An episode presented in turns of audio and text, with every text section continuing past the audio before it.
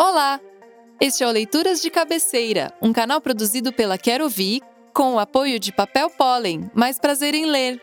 Aqui, convidamos pessoas ligadas ao mundo da literatura e personalidades em geral e pedimos que nos contem o que estão lendo, o que leram de mais marcante nos últimos tempos, qual livro está na fila de espera e uma obra que tenha sido essencial na vida delas. A convidada de hoje é a jornalista Caroline Chang, editora da LPM Editores e mestre em literatura comparada pela UFRGS. Ela também é tradutora literária e membro do projeto Travessias, um coletivo de famílias da Escola Paulistana Vera Cruz em busca de uma educação antirracista. Com vocês, Caroline Chang.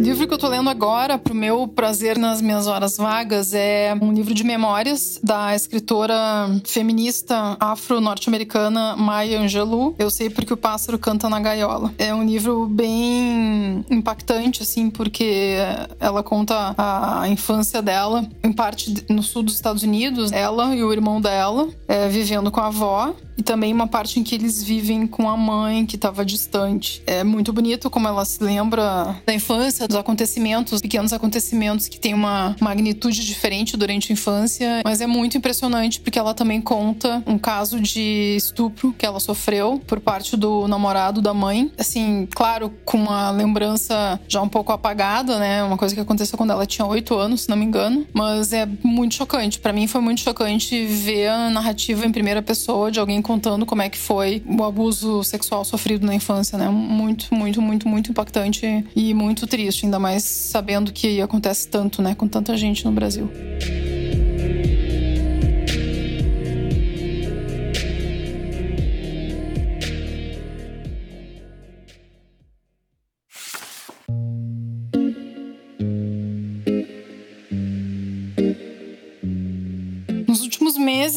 Me lembro especificamente de dois livros que me marcaram muito, assim, de ficção. Um livro que eu tinha já há bastante tempo, até estava na velha ortografia, o um livro chamado Amada, da Toni Morrison, escritora norte-americana, também afro-norte-americana, vencedora do prêmio Nobel, e é considerado por muita gente a obra mais importante dela. Eu tinha lido uns meses antes uma obra de juventude dela chamada O Olho Mais Azul, que é uma obra que ela mesma não gostava muito mais no final da vida, porque achava que ela tinha algumas coisas mal resolvidas, assim, do ponto de vista de criação ficcional. Mas mesmo assim eu tinha gostado muito, tinha impactado muito a maneira como ela narrava a realidade psicológica de crianças negras de regiões pobres nos Estados Unidos, sendo criadas por uma família eh, desestruturada, enfim, não muito, não muito amorosa. E daí depois eu peguei para ler então Amada, e é realmente muito impactante a maneira como ela descreve como a experiência da escravidão, com todos os seus horrores, como impacta na psicologia dos personagens, no modo deles encarar o mundo, a vida,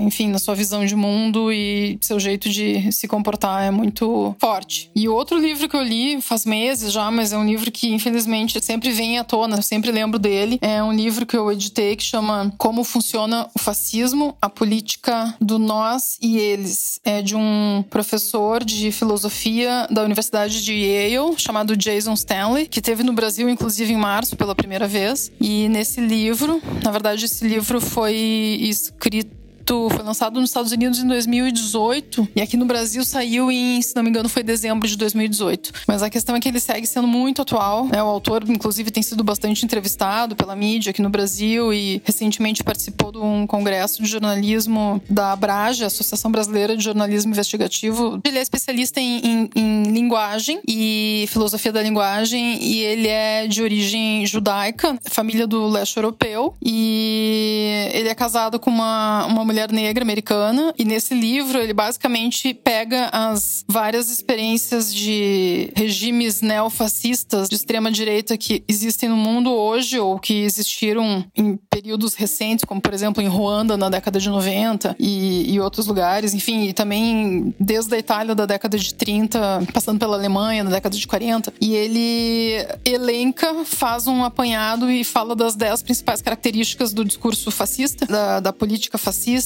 Infelizmente, é uma coisa que a gente tem visto cotidianamente. Selecionei um trecho aqui da, do início do livro. Ele fala o seguinte: a política fascista inclui muitas estratégias diferentes: o passado mítico, propaganda, anti-intelectualismo, irrealidade, hierarquia, vitimização, lei e ordem, ansiedade sexual, apelos à noção de pátria e desarticulação da união e do bem-estar público. Embora a defesa de certos elementos seja legítima e às vezes justificada, há momentos na história em que esses elementos se reúnem num único partido ou movimento político, e esses momentos são perigosos. Os perigos da política fascista vêm da maneira específica como ela desumaniza segmentos da população. Ao excluir esses grupos, limita a capacidade de empatia entre outros cidadãos, levando à justificação do tratamento desumano, da repressão da liberdade, da prisão em massa e da expulsão, até, em casos extremos, extermínio generalizado. Para fazer uma descrição da política fascista, é necessário descrever a maneira muito específica pela qual a política fascista distingue nós de eles, apelando para distinções étnicas, religiosas ou raciais, e usando essa divisão para moldar a ideologia e, em última análise, a política. Todo o mecanismo da política fascista trabalha para criar ou solidificar essa distinção. Os políticos fascistas justificam suas ideias ao aniquilar um senso comum de história, criando um passado mítico para respaldar sua visão do presente. Eles reescrevem a compreensão geral da população sobre a realidade, distorcendo a linguagem da idealização por meio da propaganda e promovendo o anti-intelectualismo, atacando universidades e sistemas educacionais que poderiam contestar suas ideias. Depois de um tempo, com essas técnicas, a política fascista acaba por criar um estado de irrealidade, em que as teorias da conspiração e as notícias falsas tomam lugar do debate fundamentado. Então eu acho que com esses trechos dá para dar uma ideia, assim, e uh, especificamente tem uma coisa que eu acho muito interessante para aqui para nossa reflexão no Brasil, embora na verdade os 10 pontos que ele levanta sejam muito relevantes e pertinentes e nos pareçam uh, e sejam reconhecíveis para quem lê o livro, é, ele é, é muito interessante porque ele levanta de que maneira as políticas e o discurso fascista foi usado ao longo da história contra a população afro-americana nos Estados Unidos, chegando até o encarceramento de massa nos dias de hoje. Então, acho que esses recentemente foram os livros que eu li que mais me, me impressionaram.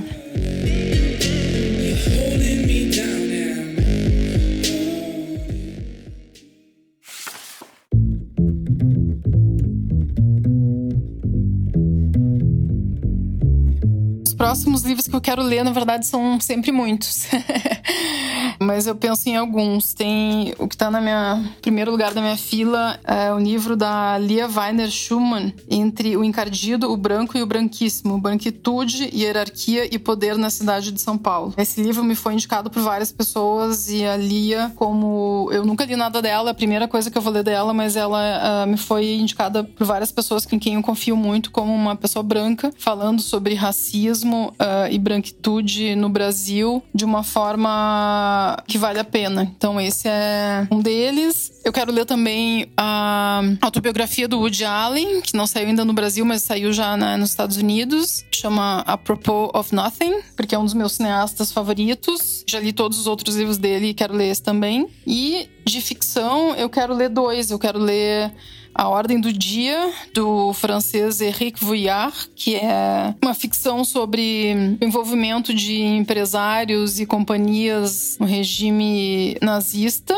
Me falaram muito bem. E também um livro de uma amiga que eu comprei, chegou faz poucos dias, é um romance da Giovanna Madalosso chamado Sweet Tóquio. Então esses são os próximos.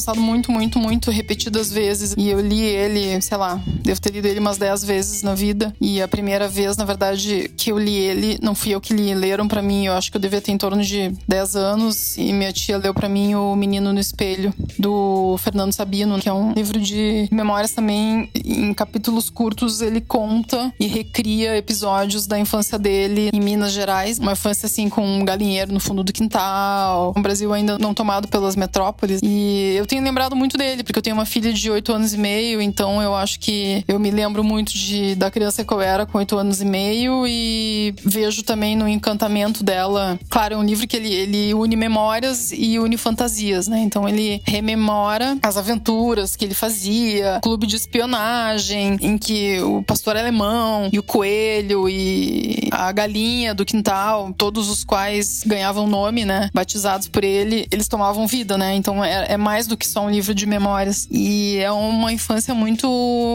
incrível, assim, o jeito como ele conta. E eu não sei, tem muitos momentos, assim, que a gente se depara com flashes e coisas incríveis que as crianças falam e fazem. E me lembra muito esse livro, assim, um, um livro que sempre releio, assim, de tempos em tempos. Me lembrei de mais dois. Outro livro que foi super marcante para mim é O Apanhador no Campo de Centeio. Eu, inclusive, cheguei a fazer minha dissertação de mestrado sobre ele. E também é um livro que eu li muitas vezes. É do Jerome David Salinger, um escritor americano, falecido há alguns anos, que escreveu muito pouco, tem pouquíssimos volumes publicados por ele. E o outro livro que me marcou de não ficção é aquele Cisnes Selvagens. Tem um subtítulo que eu acho que é a história de três filhas da China, se não me engano. E a autora é Jung Shang, né? Um livro que foi publicado nos anos 90, se não me engano, e foi best-seller internacional. E é um livro em que a autora conta a história da avó dela, que foi uma das últimas mulheres de pé amarrado na China do início do século XX. Daí depois conta a história da mãe dela, que foi da juventude comunista e participou do Partido Comunista ativamente desde o início. E depois a própria história dela, terceira geração, que chegou a participar da Revolução Cultural e depois acabou tendo a oportunidade de estudar fora da China, na Inglaterra. Então, na verdade, ela conta a história de três mulheres da família dela, mas o que na verdade ela faz é contar a história da China no século XX, que é uma coisa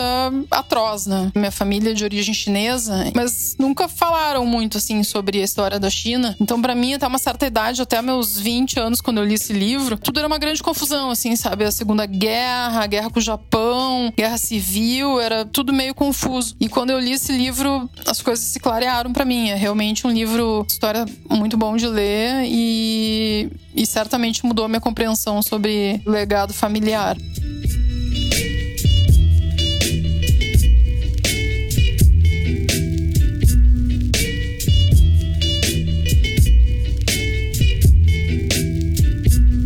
Agora, papel e caneta na mão para anotar as obras trazidas pela Caroline Chang. Eu sei porque o pássaro canta na gaiola, de Maya Angelou. Amada e O Olho Mais Azul, ambos de Toni Morrison. Como funciona o fascismo, a política do nós e eles, de Jason Stanley. Entre o encardido, o branco e o branquíssimo, raça, hierarquia e poder na construção da branquitude paulistana, de Lia Weiner. Apropos of Nothing, a autobiografia de Woody Allen. A Ordem do Dia, de Eric Vuillard. Suíte Tóquio, de Giovanna Madalosso. O Menino no Espelho, de Fernando Sabino. O Apanhador no Campo de Centeio, de J.B. Salinger. E Cisnes Selvagens, Três Filhas da China, de Yun Shang.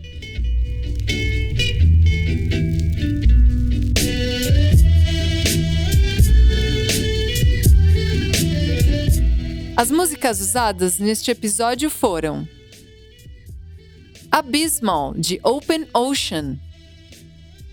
I Feel Like I'm Drowning, de Two Feet. Where Are You? Love for JL, de Jumanji. E Miss Ho, de Onra.